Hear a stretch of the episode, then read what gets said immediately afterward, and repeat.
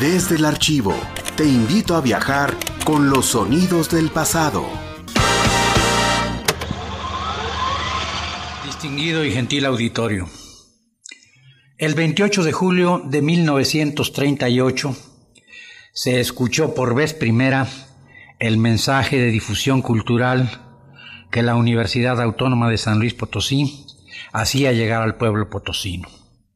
El patio del colegio por entonces lucía un breve jardín, en cuyos ángulos se erguían algunos cedros o sauces que mecían su elevada copa hasta los macetones de la azotea y velaban con su sombra el patio en aquel mediodía de verano.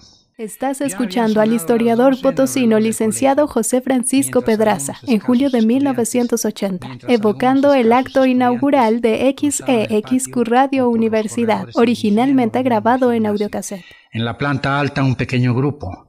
Entre ellos se encontraban el licenciado Felipe Cardiel Reyes y su hermano Raúl, Ernesto Báez Lozano y José Luis Vera, entonces estudiantes de leyes.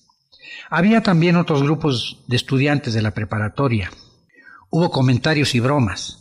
El grupo pasó al interior de la estancia que después sería, durante cerca de 40 años, la cabina de transmisiones de la XCXQ Radio Universidad.